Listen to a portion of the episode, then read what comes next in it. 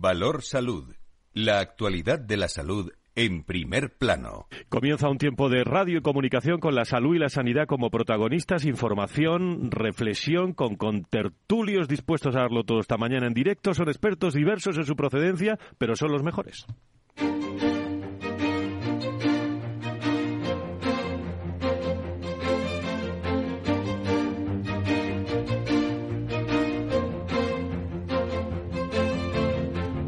Valor Salud es un espacio de actualidad de la salud con todos sus protagonistas, personas y empresas. Con Francisco García Cabello.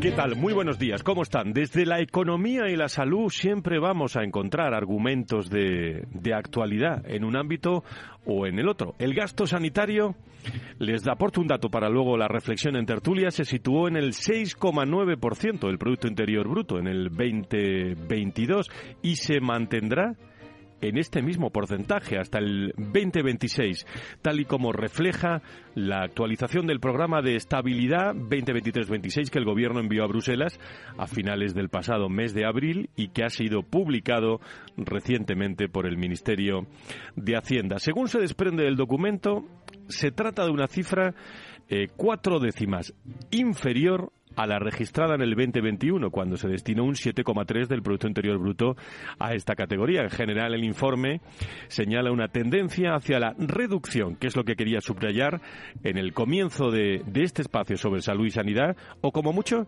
la estabilización del gasto público durante los tres próximos años en todas las áreas. La protección social se mantiene como la principal función del gasto público. El desembolso del gobierno español, por otro lado, en sanidad, preocupa eh, a la Comisión Europea, preocupan estos datos. Así se refleja en el último informe País 2023 del organismo donde advierte que España sobre las previsiones del aumento de ese gasto público sanitario. La Autoridad Independiente de Responsabilidad Fiscal, AIREF, que analiza la previsión del gasto en sanidad hasta 2070, eh, aumentará 1,3 puntos del Producto Interior Bruto entre el 26 y el 50 y se mantendrá hasta el 2070, algo que ha hecho encender las alarmas también en Bruselas, que eh, duda de la sostenibilidad fiscal ante este contexto. Son los datos eh, que hablan mucho de la inversión del gobierno en salud y sanidad, las previsiones y sobre todo, eh, bueno, qué opina Europa en un momento en el que me gustaría hablar también en este programa cuando la pandemia de la COVID-19 dejó espacio para la reflexión, muchos expertos advirtieron que la actividad quirúrgica había sufrido un preocupante, una preocupante paralización debido a que los recursos médicos y el propio personal fueron redirigidos hacia la asistencia de pacientes con infección por coronavirus. Muchas operaciones no urgentes fueron canceladas o pospuestas, como hemos hablado aquí en muchas ocasiones, y en otros casos fueron los propios pacientes quienes debido a la incertidumbre y al temor a las consecuencias derivadas de una posible infección optaron por posponer o evitar las cirugías electivas. Relacionen ustedes eh, quizás el dato que dábamos antes de, de menos inversión en, eh, en, gasto público con la cantidad de personas que están esperando, eso lo sabe muy bien Antonio Burgueño, lo tendremos hoy con nosotros, con su proyecto Venturi. Además, las restricciones del movimiento y los confinamientos dificultaron el acceso, acuérdense, a los servicios de atención médica. Esto generó una significativa acumulación de casos eh, pendientes de intervención, según las estimaciones realizadas en el informe Monitorización de la Actividad Quirúrgica en España, elaborada por el Proyecto Venturi en base a datos publicados por el propio Ministerio de Sanidad. Entre el 2021 se dejaron de hacer 1.861.468 intervenciones quirúrgicas en los hospitales españoles. Es decir, luego me corrige Burgueño, casi dos millones de personas tendrían que haber pasado por un, eh, por un quirófano. Eh, aquí podemos relacionar también la colaboración de la pública y la privada o lo necesario que puede ser la privada en estos, en estos momentos. Pero la presión de la demanda por la actividad quirúrgica no eh, resuelta alcanzó en el 2021 el 47% cuando en 2019 se situaba en el 13,0%. Se tardaría, atención al dato, entre 9 y 84 años, 9 y 84 años, en restituir la situación pre pandémica. Mm, esto del PIB, del gasto público, de la inversión de unos y de otros, de la no colaboración público-privada, les puedo asegurar que muchas veces no lo entienden. ¿Y, cómo lo van a entender las personas que están en esa lista, lista de, espera? Vamos a comenzar. Valor Salud de hoy viernes. Al comienzo prácticamente de, de junio con muchísima actividad en el terreno de la salud y la, y la sanidad, con muchos invitados que nos están esperando ya en el estudio central de Capital Radio. Valor Salud. La actualidad de la salud en primer plano. Saludo a Luis Mendicuti, secretario general de la Patronal de la Sanidad Privada en España. Abrimos tertulia de la mañana en el viernes. Eh, don Luis, muy buenos días, bienvenido. Buenos días, Fran. Muchísimas gracias. También saludo a Fernando Mugarza, director de Desarrollo Corporativo del IDIS. Don Fernando, doctor Mugarza, muy buenos días, bienvenido. Muy buenos días, un placer como siempre estar con vosotros. Enseguida hablamos del gran acto que tuvo IDIS el, el martes en, la comisión en la Comisión Europea con Fernando. Saludo también a Antonio Burgueño que está con nosotros. Don Antonio, director del proyecto Venturi. Hoy tenemos mucho que hablar. Don Antonio, muy buenos días. Encantado de estar aquí, como siempre. Siempre tenemos que hablar, pero es que ha habido algunos medios colegas de magníficos profesionales que han elaborado magníficos reportajes esta semana, entre ellos el diario La Razón, que lo felicito porque eh, con cuadros, con datos. Eh, eh, bueno, daban, entre otras cosas, el dato que yo, que yo daba, que cada vez que lo doy, pues me, quedo, me quedo helado, que son los años que harían falta para restablecer todas las operaciones quirúrgicas. ¿no? Los nueve años es, es optimista. 84 años podría ser realista si no cambiamos la regla de juego. Entonces, bueno, pues, son los escenarios que hay en función de los datos, ¿no? Como decimos siempre, nosotros trabajamos con datos del Ministerio y es lo que hay. No, cabe mucha discusión sobre esto. La situación es muy grave, ¿eh? porque si oímos en programas consultas y demás, esta situación es muy grave. ¿Qué datos nos aporta, no, Fernando? Eh, Antonio Burgueño, eh, lo hemos hablado aquí muchas veces, pero son escalofriantes, ¿no? Sí, así es. Bueno, lo primero, darle enhorabuena también a Antonio y al equipo, ¿no? Por, por los datos que nos ofrecen constantemente, que la verdad es que ponen luz y, taquígrafos sobre la situación eh, en la que nos encontramos, ¿no? En, en este tema y, en otros como las listas de espera, ¿no? La verdad es que, bueno, pues, eh, qué decir, no hemos pasado una situación de pandemia, pues que, bueno, pues que todos sabemos los efectos que han tenido, ¿no?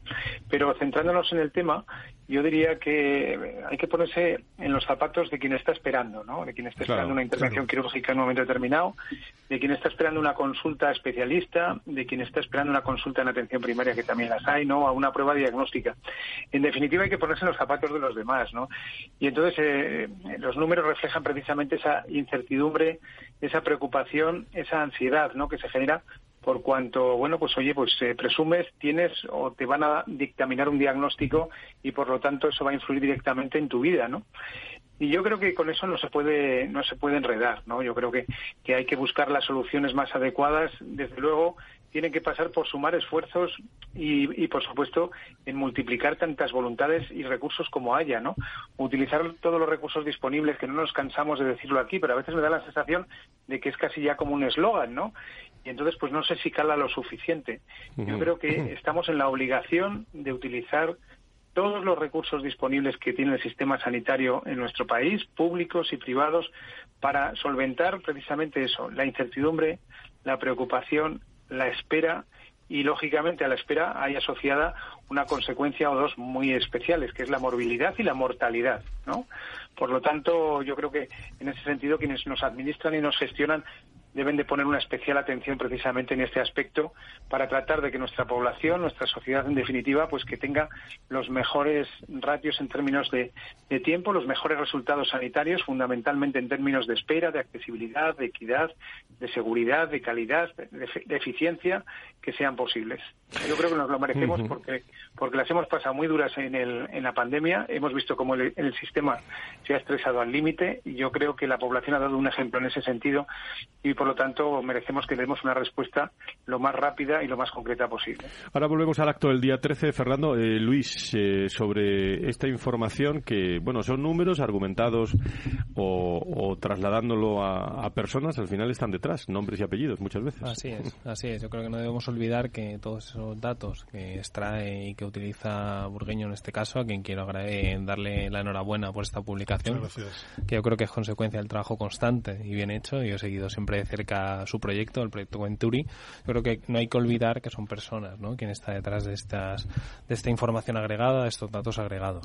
Y yo aquí me quedo con una cosa, algo que venía eh, haciendo una previsión, eh, Antonio, desde hace ya muchos, muchos meses, ¿no? sobre qué iba a pasar con esta lista de espera, ¿verdad? Y desgraciadamente se confirman ¿no? los datos que, que manejaba Antonio y vemos cómo se continúa aumentando este este número, ¿no? Porque no somos capaces ni eh, nuestro sistema sanitario no es capaz de asumir toda esa demanda asistencial que, que, bueno y esta demanda oculta, ¿no? De la que siempre has hablado.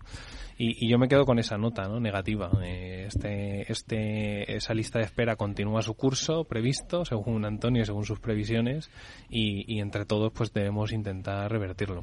Siendo positivo, Antonio, ni eh, entiéndanme todos, ¿eh? ni con colaboración público-privada. Eh, digo, porque aunque haya mucha colaboración privada, pero los datos son los que son. Yo quiero hacer un comentario. Primero, saludar, saludar a, nuestro querido doctor, que como está Fernando, y, a, Luis decirle las cosas justas. hacemos un buen trabajo, bueno, eso que lo diga lo demás, nosotros estamos contentos pero trabajamos mucho en equipo y con vosotros y con todos, eh, pensamos conjuntamente, eh, damos vueltas, nos hacemos preguntas y, eso, gracias a todo ello, eh, pues llegamos a estas conclusiones, ¿no? también con el IDIS, con el equipo del IDIS, y se agradece mucho porque es la forma de llegar a cosas interesantes, ¿no? Es cierto, tú y hemos estado buscando siempre esos datos, hemos estado buscando que si las previsiones pueden ser correctas, y hemos estado buscando que qué capacidad tiene el sistema de asumir todo esto. ¿no? El otro día eh, me decían, eh, dicen, vamos a ver, si hay una diferencia de intervenciones quirúrgicas al año de 600 entre lo público y lo, y lo, y lo público-privado al año, pues en un año, en un hipotético caso de que todo fuera público-privado, en un año te pones al día. Claro, esta ciencia ficción, evidentemente, es ciencia ficción. Por lo tanto, hay soluciones, hay que trabajar hacia ello, pero si dejamos las cosas como están al ritmo actual, que es lo que dice el dato, al ritmo político te refieres. Al ritmo, al ritmo político está actual. Está metido las privadas y la pública. Yo hablo a nivel de un problema nacional. Un millón cuatrocientos puede ser el retraso de el año 21, ¿eh? un millón cuatrocientos el retraso de de lo público 400.000 la privada. La privada, lógicamente, su, su problema es mucho menor y lo va resolviéndose con seguridad. La pública tiene más dificultades porque su crecimiento, su flexibilidad de incremento de capacidad es mucho menor. Por lo tanto, eh, la situación es, insisto, y, habéis, y lo habéis dicho, detrás de cada número hay una persona y es muy, muy grave la situación. Claro, pero eh, fíjate si me permite. Adelante, Fernando. Fran, eh, con todo lo que estabas diciendo, querido Antonio, eh, te envío también un fortísimo abrazo. A ver si nos vemos pronto, ¿no? Sí. No, decía lo de las personas y decíamos lo de las personas, pero pensando en pacientes y, y pensando también en profesionales, ¿no? Hmm. Porque, claro, todas estas cifras al final descansan no solamente sobre la incertidumbre del paciente, sino sobre el trabajo del profesional, ¿no? Y yo entiendo que tiene que estar perfectamente procedimentado, estratégicamente organizado, para que al final el resultado sea el adecuado sin que sea a costa del profesional también. No sé si me explico, ¿no? Quiero decir que el profesional también hay que cuidarlo, especialmente hay que cuidarlo, ¿no? Estamos viendo cómo en nuestro país tenemos, estamos teniendo problemas que pueden llegar a ser graves desde el punto de vista del número de profesionales, desde el punto de vista de la carga de trabajo que soportan, ¿no?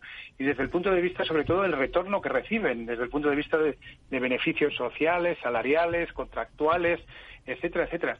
Quiero decir que al final detrás de todos esos datos que son fundamentales, Antonio, que son fundamentales para entender el problema, detrás están las personas. Por un lado los pacientes, los ciudadanos y por otro, muy importante, y yo lo enfatizaría en este momento, los profesionales sanitarios. Estás diciendo una cosa, perdóname, muy importante, porque es que el crecimiento de actividad tiene que venir acompasado de planteamientos que tengan seguridad para el profesional y seguridad para el paciente. Porque si aumentamos, aceleramos la actividad sin considerar estas cosas, pues nos metemos en otro berenjenal, ¿no? es que la situación es, cuando se, yo escucho soluciones sencillas a problemas estos que tienen una complejidad brutal, me pongo los nervios y digo, pero vamos a ver, vamos a reflexionar juntos y, y vamos a trabajar conjuntamente porque aquí hay mucho, mucho que trabajar. Aprovecho, Antonio, para preguntarle, para preguntarle a Fernando, el, el 13 de junio el Instituto para el Desarrollo de Integración de la Sanidad, el IDIS, la Comisión Europea en Madrid organizó el pulso de la sanidad euro, en, Europa para analizar eh, la encuesta de sistemas sanitarios en diferentes países europeos. Bueno, poniendo en contexto todo, todos estos datos económicos con los que hemos empezado el programa y, y el proyecto, eh, bueno, ¿de qué se habló allí? Sobre todo, ¿cuál es tu foto desde España hacia Europa o, Europa hacia España, como quieras, Fernanda? Sí, bueno, eh, no, no, que se habló, sino que se hablará, que es el día 13, que es el próximo martes. Efectivamente, efectivamente. El próximo martes es, es un estudio que hemos hecho en base a, a 1.500 encuestas hechas en cuatro países europeos, eh, en concreto en Alemania, en Francia, en España y en Portugal, ¿no? Sobre diferentes eh, atributos, diferentes consideraciones y características de los sistemas sanitarios de cada uno de estos países, ¿no? Eh, tampoco vamos a adelantar cosas porque se van a producir el día 13, ¿no? Pero yo en definitiva sí que podría decir una cosa. Tu visión, tu visión te preguntaba. que sería precisamente esa visión, ¿no? Y es que en ese sentido no nos podemos olvidar de Europa, ¿no?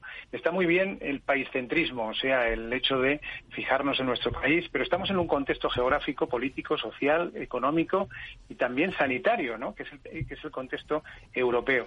Y prueba de ello, eh, hay dos aspectos fundamentales. Uno que es, por ejemplo, eh, sirva eh, simplemente como, como botón de muestra, ¿no? La historia clínica única europea o el conjunto mínimo de datos europeo o la red europea de datos sanitarios, ¿no? para una utilización primaria asistencial o para una utilización secundaria para la investigación y la innovación. Compartir los datos, en definitiva. Luego estamos en un contexto europeo. Y yo pongo un ejemplo muy sencillo.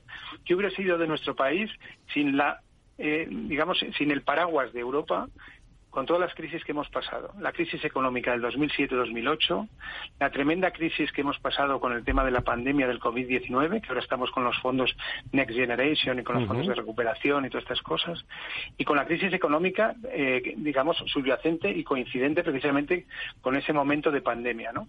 ¿Qué hubiera sido nuestro país en solitario, me refiero? Bueno, pues probablemente lo hubiésemos pasado francamente mal. Y yo, la verdad es que yo creo que el futuro hubiese sido probablemente un poquito infausto, ¿no?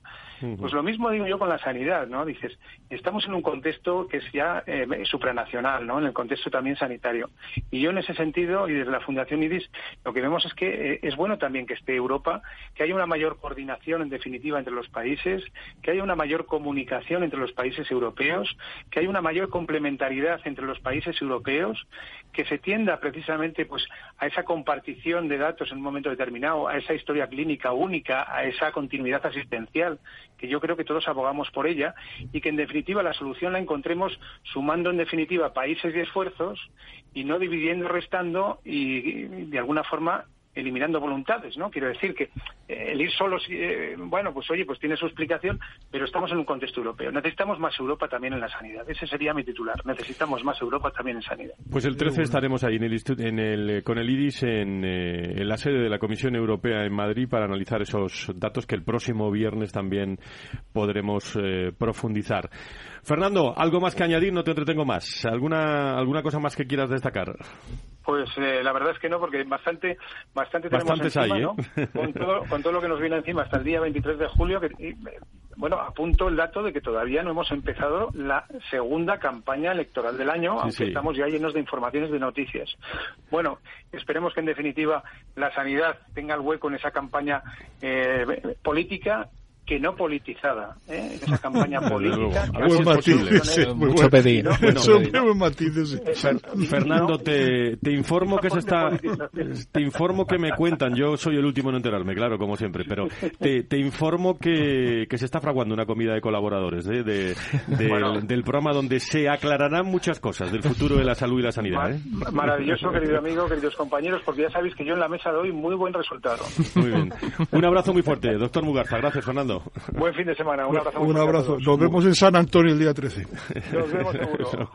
Muchísimas gracias. Bueno, eh, hablando de Luis eh, Aspe, eh, bueno, hablando del, de la cualificación del personal técnico sanitario, de la formación, ASPE y el Centro Oficial de Formación Profesional CCC habéis sellado un, un acuerdo por el que la entidad educativa conocida por todos se convierte en colaborador de la patronal de la sanidad privada en España. Cuéntanos. Sí, así es. Yo voy un poco relacionándolo ¿no? con, con, con, lo que habíamos hablado hasta ahora. ¿no? Yo creo que las listas de espera son un problema de salud pública en España y, y, para solucionar este problema, pues tenemos también un problema de profesionales, ¿no? que era lo que iba a comentar anteriormente. Eh, eh, tenemos una sobredemanda asistencial provocada, eh, bueno, por una parte por todo lo que ya conocíamos, prepandemia, la cronicidad, el envejecimiento de la población, etcétera, pero se ha sumado un escenario que nadie preveía, como era el parón asistencial que se provocó durante la pandemia, lo que ha supuesto, pues, la, esa demanda oculta de la, de la que habla Antonio Burgueño y, y asimismo pues esa, ese agravamiento de las patologías actuales. ¿no? Sin embargo, por otra parte tenemos un problema eh, con la oferta. Es decir, nosotros no somos capaces eh, y tenemos que poner medidas para poder eh, atajar ese problema. No somos capaces de afrontar esa demanda asistencial por una cuestión de oferta. Es decir, por, no podemos ofrecer más, o, no podemos dar, digamos, ofrecer más servicios asistenciales debido a que hay una escasez de profesionales actualmente vigente en España, pero también en muchos otros países de la Unión Europea.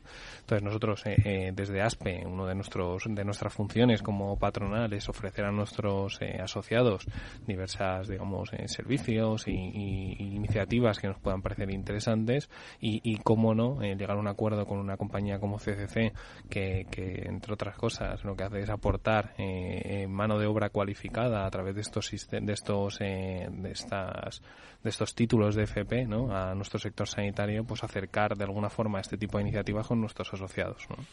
Pues me parece muy, muy interesante. Entonces, como tenemos invitados de directivos de CCC, eh, vamos a la publicidad y después de la publicidad les doy paso a, a nuestros invitados y tenemos la, el comienzo de la segunda parte del programa con Mercedes Pérez Ortega, que me está esperando, directora de FP de CCC, que estará con nosotros para ampliar este, este acuerdo con, eh, con ASPE y de la formación, en definitiva, eh, hacia un colectivo muy, muy definido. No se vayan, es la tertulia de salud, las cosas que ocurren en el mundo de la salud y la sanidad contado de otra forma aquí en la radio. Enseguida estamos. Valor Salud. La actualidad de la salud en primer plano. Empezaremos con el test de Rorschach. Dígame, ¿qué ve en esta figura? Una casa frente al mar, los estudios del pequeño en Londres, la reforma de la cocina y la boda de mi niña. ¿Ve todo eso en esta mancha? En Renta 4 Banco sabemos que hay cosas que no te puedes quitar de la cabeza. Por eso hemos creado nuestro planificador financiero familiar, un servicio gratuito que te ayuda a planificar tus necesidades financieras futuras y actuales para que no tengas que preocuparte de nada. Entra en r4.com y descúbrelo. Renta 4 Banco. ¿Quieres más? En Capital Radio te mantenemos económicamente informado desde que amanece. Son las 7 de la mañana, hora central europea, las 6 de la mañana en Canarias. Aquí comienza Capital, la bolsa y la vida. Haciendo algún break en el camino. Enseguida, hora trading la hora más golfa de los mercados. Para continuar informándote después de comer. Son las 4 de la tarde, las 3 en Canarias. Esto es Mercado Abierto, en Capital Radio. Y que cierres el día conociendo todos los detalles. Señoras y señores, buenas noches, bienvenidos. Escuchan la sintonía de Capital Radio. Les invito a que nos acompañen aquí en el balance. Capital Radio. Información económica de calidad.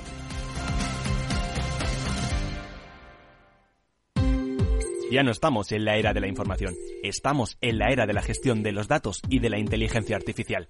El tratamiento inteligente de estos datos proporciona un valor enorme a las empresas en sus procesos de negocio. En Piper Lab ayudamos a nuestros clientes a tomar decisiones de negocio basadas en datos. Escúchanos todos los lunes en el espacio de Big Data de Capital, la Bolsa y la Vida.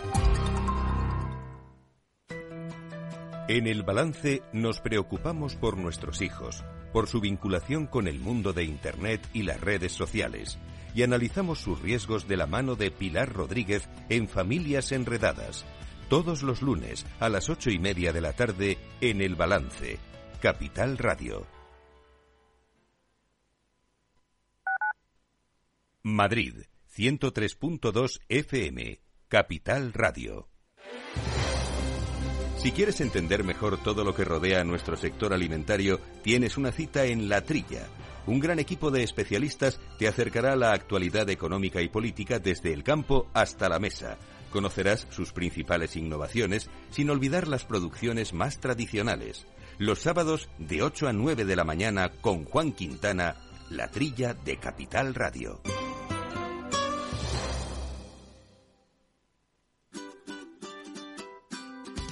Mesa y Descanso es el programa donde Mar Romero te acerca cada fin de semana los mejores productos, te invita a disfrutar de los buenos vinos de cada denominación de origen y a conocer restaurantes y lugares de ocio con un encanto especial. Mesa y Descanso, los domingos a las 13 horas, aquí en Capital Radio.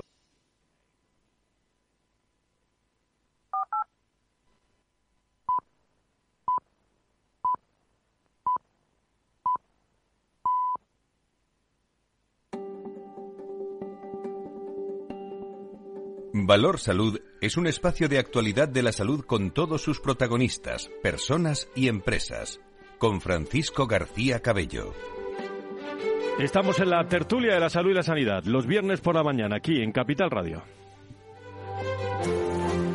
No creo que se vaya a hablar mucho, ¿eh? Las próximas eh, campañas, mítines que va a haber, de, los datos que, estamos analizando al comienzo de este programa eh, que nos ha aportado el proyecto Venturi, en el que, entre otras muchas, muchas cosas, habla de la presión de la demanda por la actividad quirúrgica eh, que resulta que, que, no resuelta alcanzó en, en, el 2021 el 47%, cuando en el 19 se situaba en el 13,09 y la cifra más escalofriante, por lo menos para nosotros que hablamos de todo esto es que se, tardaría entre, fíjense, en 9 y 84 años en que esto volviera a situación cero, a restituir la situación pre-pandemia. de eso vamos a seguir eh, vamos a seguir hablando. Pero estamos hablando también con, estamos en tertulia todos, ¿eh? Antonio Burgueño está con nosotros, Luis Mendicuti, eh, se incorpora eh, también con nosotros Mercedes Pérez Ortega, directora de FP de, de CCC, con los que han llegado a un acuerdo ASPE y el Centro Oficial de Formación Profesional. Eh, sellado este acuerdo, lo recuerdo, antes lo comentábamos, eh, en colaboración con la patronal y se comprometen también a cooperar en la cualificación de, el personal técnico sanitario en, eh, en general. El objetivo es que los alumnos de CCC que cursan ciclos formativos relacionados con este sector hagan también prácticas en empresas sanitarias, además de poder hacer frente, bueno, pues a, a, lo que no puede faltar nunca en este sector, que es a la formación, al reciclaje de profesionales de la sanidad privada en activo para actualizar sus conocimientos cursando pues titulaciones del Centro de Estudios FP oficial de lo que se va a hablar mucho de la FP eh, les puedo asegurar, eh, los que conocemos bien el mundo de recursos humanos, eh, en el sector también en los próximos en los próximos meses. Mercedes Pérez Ortega, directora de FPDCC, bienvenido a bienvenida a Valor Salud. Muy buenos días. ¿Qué tal? Buenos días, Fran. Muchísimas gracias. Bueno, ¿qué, ¿en qué os vais a ayudar? ¿En qué os vais a ayudar ASPE, CCC, CCC y ASPE? Bueno, yo creo que me lo habéis puesto fácil, ¿no? El, explicar en, qué punto estamos, ¿no? Yo creo que nos hablaba Fernando Mugarza del problema de los recursos disponibles.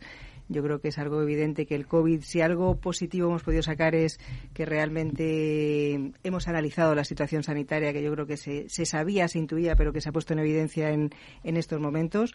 Con los recursos es algo muy claro. También nos ha hablado del contexto europeo. Yo creo que, que si algo se ha visto en España es esa necesidad de, de ese encaje entre la universidad, la empresa, las instituciones y la formación profesional, que en otros sitios ya lo están trabajando e integrando dentro de, su sistema formativo y que en España nos estaba faltando, ¿no? En esa imagen un poco residual de la FP que siempre se considera como de segunda clase, por decirlo de alguna manera, y que aunque sea muy burdo decirlo así, pero, pero así ha sido. Yo creo que por fin a nivel social se está poniendo en valor lo que es la formación profesional específica y, experta ¿no? y técnica que realmente hace falta para como complemento de la universidad, ¿no? que yo a veces parece que ahora como está de moda la FP en detrimento de la universidad y no es así, o sea, realmente en Europa y en cualquier sitio debemos de tener conciencia de que es el encaje, el engranaje perfecto ya que nos faltaba para que la sociedad tenga esos recursos y, lo que lo que necesita. Entonces, también me quedo con lo que ha dicho Antonio Burgueño de que hay soluciones, ¿no? O sea, la demanda asistencial es la que es, eh, los recursos son disponibles son los que son, el contexto es el que es,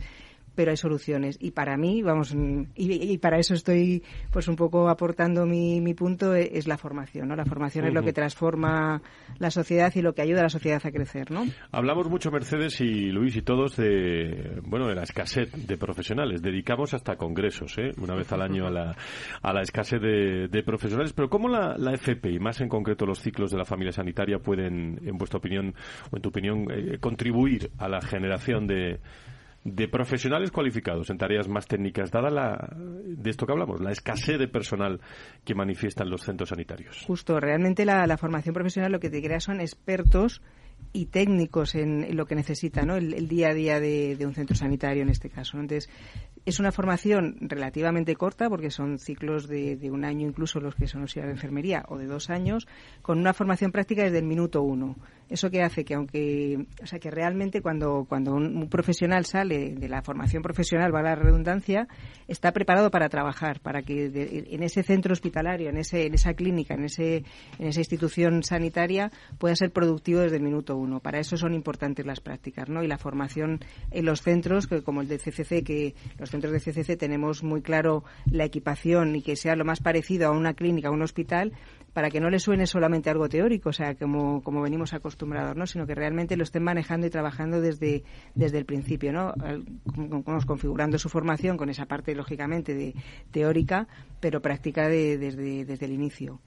¿Qué ciclos de ámbito sanitario ofrecéis? En, pues tenemos todos los que nos demanda la, la, sociedad, ¿no? que son realmente las instituciones sanitarias, ¿no? pues de laboratorios son muchísimos, de, auxiliares de, enfermería, eh, también eh, enfocados al tema de, personas mayores, eh, laboratorios de, análisis clínicos, de técnico de imagen y radiodiagnóstico, de dietética y nutrición. O sea, tenemos muchísimo, bueno, higiene bucodental, o sea, el, catálogo es, bien amplio. También es cierto que, CCC, supongo que nos sonará a todos, ¿no? sobre todo los que ya tenemos una, edad, que siempre han sido pioneros ¿no? en, escuchar la, la demanda social. O sea, hacían cursos de inglés cuando en España nadie hablaba otros idiomas cursos de guitarra cuando a veces y, han ido avanzando y creciendo junto con lo, con lo, que demanda la sociedad. ¿no? Y ahora que demanda la sociedad esa formación profesional.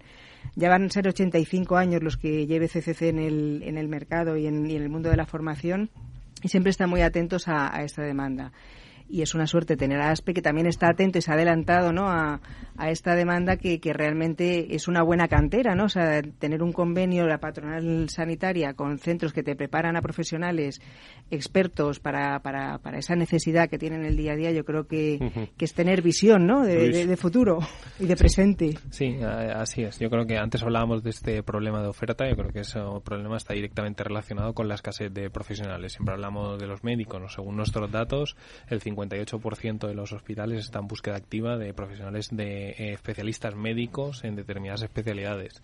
Y también siempre hablamos de la enfermería, que el 95% de los hospitales está en búsqueda activa, en una demanda muy alta de personal de enfermería. ¿no? Sin embargo, el trabajo en un centro sanitario es un trabajo multidisciplinar y también es muy importante estas figuras, eh, como las que se forman en CCC, que, ayudan a la enfermería, ayudan a los médicos a, realizar su, labor y a entre todos prestar una asistencia sanitaria de calidad y, la que merecen nuestros pacientes. En ese sentido, la propia ley de ordenación de profesiones sanitarias habla de la, de la, de la multidisciplinariedad y de esa, incluso llega a hablar en algunos casos de hasta de la delegación de funciones por parte de, eh, de profesiones como puede ser la enfermería en eh, otros técnicos que de una forma objetivable pues tienen los conocimientos y yo creo que el, papel de la FP es fundamental para objetivar esos conocimientos y esas capacidades de estos profesionales ¿no? que forman parte necesaria de nuestro Me imagino que todos los, eh, los socios, los hombres y mujeres que, que estáis en ASPE con eh, distintas instituciones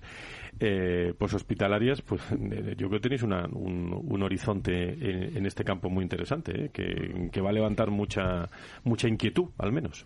Así es, y tú lo conoces bien, Fran. Eh, nosotros, el principal, eh, digamos, eh, reivindicación o preocupación de nuestros centros sanitarios siempre ha estado relacionada con la escasez de profesionales y dentro de la propia ASPE, pues tenemos organizada una comisión de recursos humanos de la que forma parte Fran, en la que tratamos prácticamente mensualmente este, este tema, ¿no? Y buscamos soluciones de todo tipo, en el corto, en el medio y en el largo plazo. Y en el y en el corto plazo pasa por incorporar también eh, profesionales de todo tipo que nos ayuden a hacer frente a esa demanda que desgraciadamente cada vez es mayor. Pues enhorabuena a los dos. Mercedes, ¿algo más que, añadir? Bueno, yo creo que es fundamental... ¿Cuántos años son? 85, ¿eh? 85, años de experiencia en CCC. Parece que lo venimos... años, o sea, saben, sabemos lo que, lo que necesitamos y lo, y lo que hay que hacer.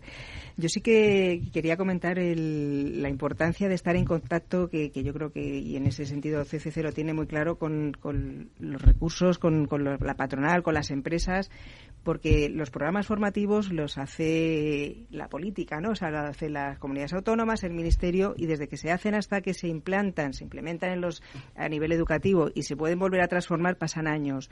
Entonces es fundamental ese contacto directo con, con las empresas, con, con, las, con las instituciones, para estar atentos a lo que no hace cinco años que se hizo el currículum de desarrollo de una formación, sino a día de hoy, que necesita un experto y un técnico para, para estar en el mercado y ser, y ser productivo. Entonces, ese contacto directo yo creo que es la clave para que, esa formación no se quede obsoleta y que, no se limite solamente a un currículum, sino realmente evolucionar con la sociedad. Es decir, porque es que si no, al final salen formados ya tarde, ¿no? Entonces, eh, ahí CC0 lo tenemos muy claro que realmente tenemos que estar en ese contacto directo para que acoplemos la, la formación a la necesidad de hoy, que mañana será diferente seguramente, como lo hemos visto en el COVID, y como lo hemos visto en los últimos años, bueno, desde que hemos nacido, la evolución es constante, ¿no? Pero a nivel sanitario, yo creo que, es una suerte poder contar con, con ASPE para que nos ayuden a, a configurar esos programas que necesitan nuestros alumnos para que, para que cuando lleguen a esos centros realmente estén en el hoy y en el ahora, o sea, no en, lo de hace unos años. Pues querida Mercedes, eh, directora de FP de CCC, muchísimas gracias por estar con nosotros. Le das un abrazo al maestro Pérez Ortega, digo al otro, le digo a, mi hermano a tu hermano, que hace muchos años que nos conocemos y pues ha salido aquí un, gran experto en marca, por cierto. Gracias, Gracias Mercedes por estar con nosotros. Un abrazo a todos los hombres y mujeres de CCC. Eh,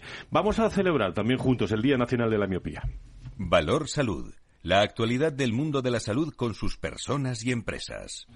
Mañana sábado eh, se celebra el Día Nacional de la Miopía, una fecha que tiene como objetivo concienciar a la población sobre la importancia que es realizar revisiones visuales con el fin de mejorar su detección y, prevención. Multiópticas realiza diferentes iniciativas en relación al cuidado no solo de la miopía, sino también de, todo el, conjunto de la salud visual. Creo que tenemos con nosotros al director de operaciones del Multióptica, Jorge Morales. Eh, querido Jorge, ¿cómo estás? Muy buenos días, bienvenido.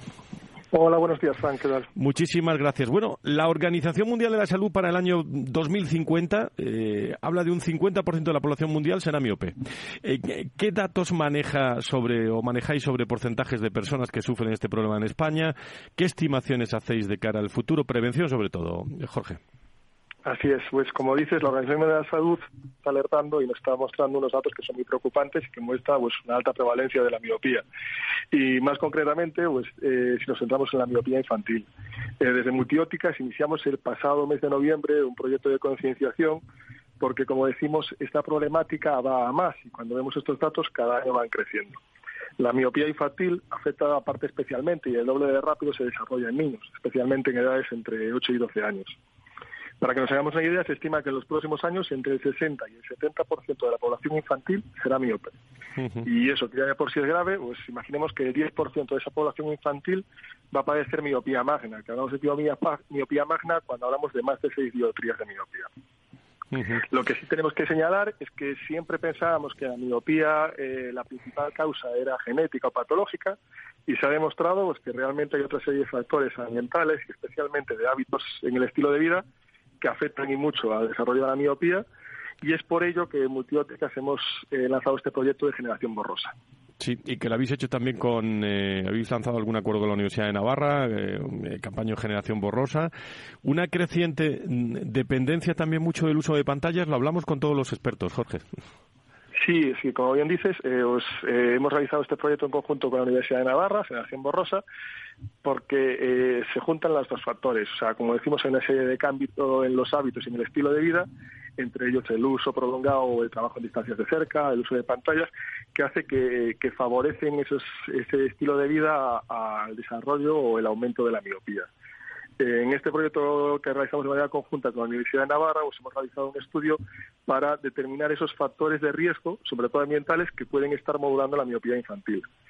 lo que buscamos al fin y al cabo es conocer estos factores para poder concienciar a los padres y madres de la importancia de revisar la vista de sus hijos y al mismo tiempo ver cómo podemos, por un lado, bien tratar la miopía infantil o por otro lado, cómo podemos eh, ayudarlos a, con cierta prevención, pues cambiar ciertos hábitos en el estilo de vida para intentar frenar el desarrollo de la miopía infantil. Nuestro objetivo al final es multiópticas ayudar a, a las familias, a los padres y madres a eh, que sus hijos no desarrollen o que la miopía infantil no crezca en los valores que está creciendo actualmente. Bueno, y para eso tenéis también una fundación para ayudar a personas con, eh, en, eh, en 20 segundos que nos quedan, Jorge, para ayudar a personas con menos recursos, ¿no? A poder acceder a todo Sí, como bien dices, hace ya 16 años nace la Fundación Multióticas, que su principal objetivo era ese, cuidar la salud visual de personas más desfavorecidas, y en el año 2021, y muy relacionado con todo lo que hemos estado hablando, vemos que realmente hay una población infantil, en torno a 760.000 niños, que viven en una situación de pobreza visual. Y por eso hemos hecho un cambio estratégico y todo el interés y la estrategia de la Fundación es ayudar a estos niños que hoy en día viven en pobreza visual y que tenemos que ayudarle y ponerle los métodos mediante la donación de gafas, audífonos, lo que sea necesario para ayudarles a salir de esta situación. Y de eso también estamos ahora con, eh, lanzando nuevas campañas y próximamente en septiembre tendremos algo también muy relacionado con todo esto. Jorge Morales, director de operaciones de Multióptica, gracias por estar con nosotros. Eh, mañana es el Día Nacional de la Miopía. Hoy estamos tentando también bastante contenido en todo, en todo esto, a tenor también de las cifras que nos das y, y de la oportunidad que tenemos también de, de, prevención, eh, si cuidamos también eh, todo lo que es el uso de, y la dependencia del uso de la, pantalla. Es que no sé yo eh, cómo lo podemos hacer eso, pero espero que, que podamos afrontarlos todos. Muchísimas gracias, Jorge, por estar con nosotros. Buenos días. Muchas gracias, un saludo. Valor Salud desde la actualidad. La salud al alza. Qué difícil, Antonio, es, ver bien muchas veces, por uno tiene una enfermedad de miopía y tal, pero muchas veces qué difícil es ver cosas que, eh, bueno, que están ahí en, eh, primer plano. Y es que la, la, importancia de la salud y la sanidad está por encima muchas veces de la ideología y de todo esto, pero tú fíjate ahora otras elecciones. Lo digo por tus datos, los del proyecto Venturi.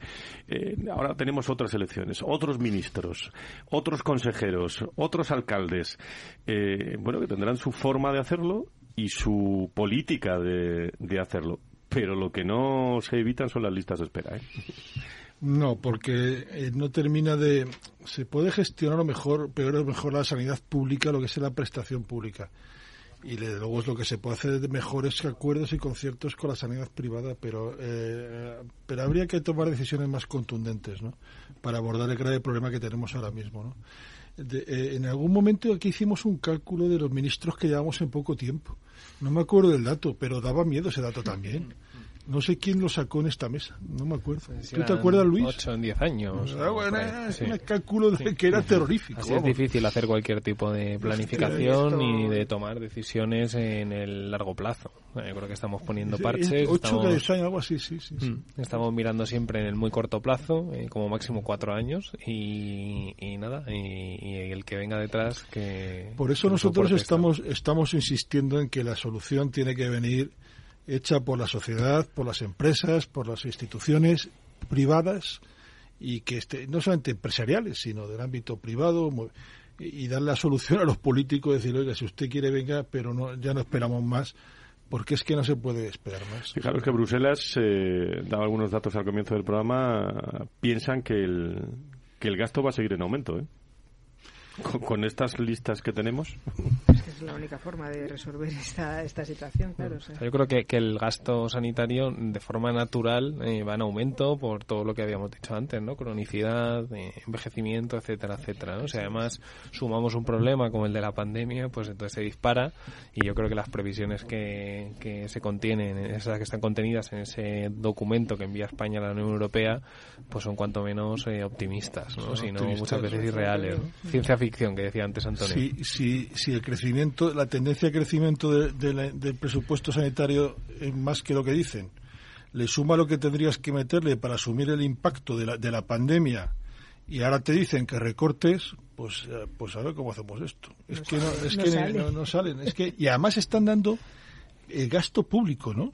Si no recuerdo mal. Es decir, todo el gasto privado que va en aumento no lo están metiendo. Es decir, la sanidad se consume un portal que también es contribución al PIB, eh, por otra parte, ¿no? Es un gasto privado, es un gasto sanitario, pero además a su vez incrementa el PIB. 6,9, se están una vez más las, Una vez más las soluciones fáciles son imposibles a, un, a problemas complejos, ¿no?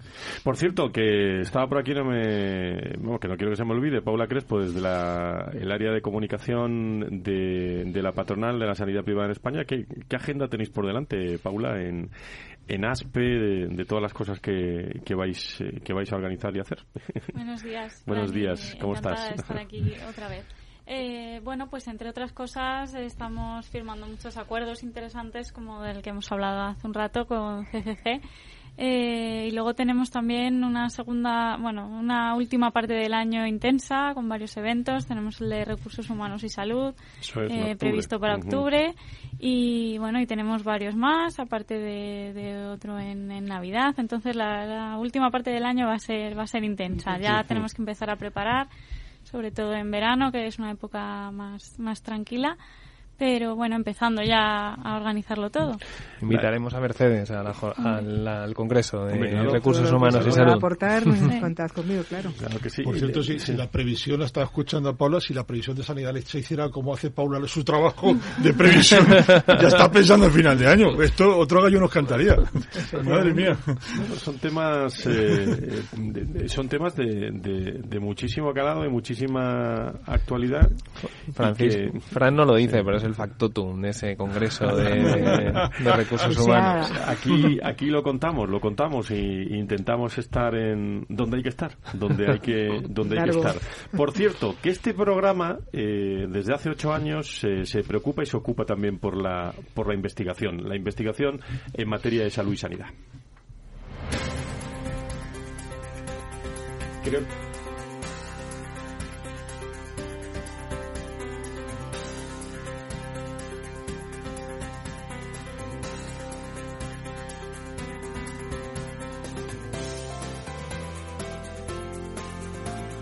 Enseguida eh, estamos con eh, el informe de la clínica rementería de todos los eh, de todas las semanas. también les, les, tengo que pedir luego su visión a todos los contertulios. Es costumbre de bueno con vistas al fin de semana. ¿Qué tienen o qué o qué recomiendan ustedes con vistas al fin de semana? Eso es lo que les voy a preguntar luego a todos, para que se vayan se vayan preparando. pero hay un hay un aspecto interesantísimo porque estamos afrontando el Día Mundial de la me paro hidrandenitis eh, supurativa, dirán ustedes. Eh, se celebra o se ha celebrado el, el, 6 de junio, pero ¿qué es eso de la hidrandenitis supurativa? Bueno, pues para hablar de todo esto eh, tenemos con nosotros a la presidenta de la Asociación de Enfermos de, esta enfermedad, hidrosansenitis, que es Silvia Alonso. Silvia, ¿cómo estás? Muy buenos días, bienvenida. Buenos días. cuéntanos, cuéntanos un poco, eh, Silvia Alonso, cuéntanos un poco de qué estamos hablando. Lobo, cuéntanos. Sí, pues la hidrosadenitis supurativa es una enfermedad inmunomediada, progresiva, crónica, inflamatoria y supurativa de la piel, aparte de ser terriblemente dolorosa y puede llegar a ser muy incapacitante. Eh, eh, se trata de una patología que afecta al 0,51% de la población mundial, ¿no, Silvia? No, se trata de una patología que afecta entre el 1 y el 3% de la población mundial. Corregido perfectamente. ¿Y cómo eh, y cuáles la, eh, los síntomas de, esta enfermedad? Pues eh, se compone de nódulos inflamados recurrentes que evolucionan en forma de accesos y supuran pus en las zonas de glándulas sudoríparas. Estas zonas de glándulas, perdón, de glándulas sudoríparas se centran en la zona de axilas, área genitofemoral, perineo, glúteos, región inflamatoria en el caso de las mujeres y en caso de hombres también se puede dar en la zona del pecho, la espalda, el cuello y la cabeza. Eh, ¿Cuál es, eh, además de los problemas intrínsecos derivados de esta enfermedad en sus diferentes grados, eh, existe una disminución de la calidad de vida, me imagino, ¿no, Silvia? los grados altos, en ese 0,05%, que son los grados más, más, más altos de la enfermedad. en ese caso, sí, eh, hay una disminución de la calidad de vida. Normalmente en los grados intermedios ya hay una disminución sensible de la calidad de vida. En esos grados ya es imposible, ya no puedes andar, no puedes vivir, no puedes trabajar, no puedes salir de casa. ¿Cuáles son los, eh, los pasos eh, a dar para contar con los mejores tratamientos, la terapia? ¿Cómo está la investigación en esta materia, Silvia? Pues últimamente tenemos que, dar las gracias porque hemos pasado de no tener absolutamente nada a que parece que se está empezando a investigar y a darle importancia a una enfermedad que antes se consideraba incluso rara, pero que no es rara que afecta entre medio millón de pacientes y millón y medio en España. Eh, iniciativas que realizáis desde vuestra asociación para dar visibilidad, está claro, esta entrevista, pero eh, concienciar eh, sobre, sobre esta enfermedad, Silvia.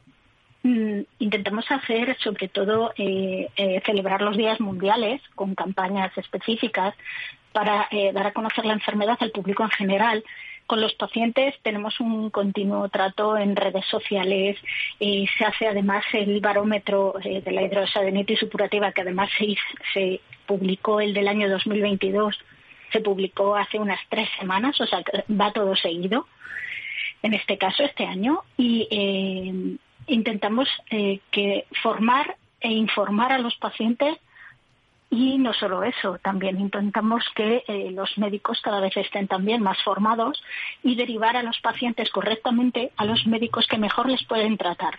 Para eso tenemos en España ya uh, cerca de 50 unidades muy eh, específicas de hidrosadenitis y los pacientes cada vez se encuentran mejor tratados y mejor cuidados. Hidrosanenitis, lo digo así de despacito, ¿eh? no es fácil, ¿eh? Silvia, de, de, pronunciarla. hasta, que le coge, hasta que, se le va cogiendo. Pero no habíamos hablado aquí nunca en este programa de, este asunto y, a lo mejor usted que nos está escuchando tampoco. Eh, pues se trata de, eso, en nuestro apartado de, investigación. Silvia Lobo, presidenta de la Asociación de Enfermos de esta enfermedad que hemos hablado hoy, muchísimas gracias. Se celebró el Día Mundial el 6 de junio, ¿no? Efectivamente, pero eh, estamos eh, hasta el día 15, estamos haciendo cosas y dando a conocer la enfermedad. Pues entre otras hablar con nosotros. Muchísimas gracias por estar en Valor Salud. Gracias. Muchas gracias. Buenos días. Con vistas al fin de semana. Clínica Rementería le trae la noticia de salud visual para este fin de semana. Un examen visual completo es la mejor manera de prevenir o detectar en una fase temprana cualquier enfermedad que pueda comprometer nuestra visión. Por eso es importante acudir al oftalmólogo al menos una vez al año desde la infancia. Un diagnóstico a tiempo es clave. En Clínica Rementería contamos con un amplio equipo que integra todas las especialidades oftalmológicas para atender las necesidades de nuestros pacientes en todas las etapas de la vida, con las soluciones más avanzadas y tecnología de vanguardia. Trabajamos con la mayoría de sociedades médicas. Infórmate en el 91 308 38 38 o en clínicarementería.es. Clínica Rementería. Curamos ojos, tratamos personas.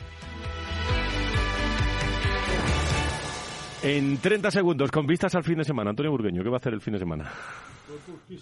El jueves fue la, la, procesión, pero está todo el, fin de semana precioso Toledo. O sea, paseíto y disfrutarlo. Mercedes, ¿tú qué, qué Yo campo. Parece que este fin de semana no llueve. Después de, pedir la lluvia es como un, alivio. Paula, ¿qué vistas tienes al fin de semana? Yo también, después de estas semanas de lluvias, pues intentaré estrenar la piscina. Eh, vamos a ver, a ver si nos da una tregua la lluvia. Don Luis. Yo voy a hacer algo que no he hecho nunca. Irme a Segovia a comerme un cochinillo. Anda. Voy a ver si hablo con nuestro amigo. Voy a ver si hablo con nuestro pues amigo Miguel Alamillo de Rementería. no será la única. Seguro que no será la única. Pues con vistas al fin de, semana. Gracias a la Clínica Rementería por estar con nosotros. Señoras y señores, eh, les esperamos el próximo viernes aquí en Valor, en, en Valor Salud. Que se cuiden, eh, se cuiden mucho y todo un fin de semana por delante para coger fuerzas para la siguiente semana. Les espero el próximo viernes aquí en Capital Radio. Dios. Valor Salud. La actualidad de la salud en primer plano.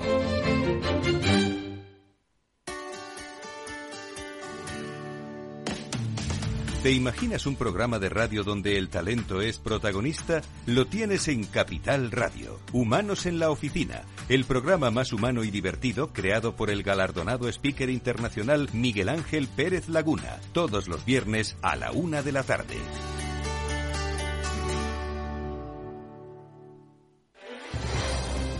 Si quieres entender mejor todo lo que rodea a nuestro sector alimentario, tienes una cita en La Trilla un gran equipo de especialistas te acercará a la actualidad económica y política desde el campo hasta la mesa. Conocerás sus principales innovaciones sin olvidar las producciones más tradicionales. Los sábados de 8 a 9 de la mañana con Juan Quintana, La Trilla de Capital Radio.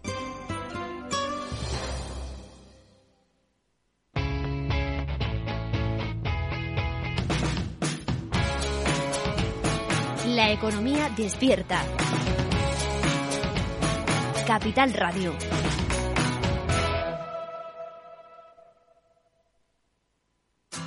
Si te gusta el pádel, en Capital Radio tenemos tu espacio. Todos los martes, a partir de las diez y media de la noche, saltamos a la pista para contarte la actualidad del World Paddle Tour, los torneos amateur, las novedades de las marcas y toda la actualidad relacionada con el segundo deporte más practicado de España. Esto es Padel, los martes a las diez y media de la noche en Capital Radio.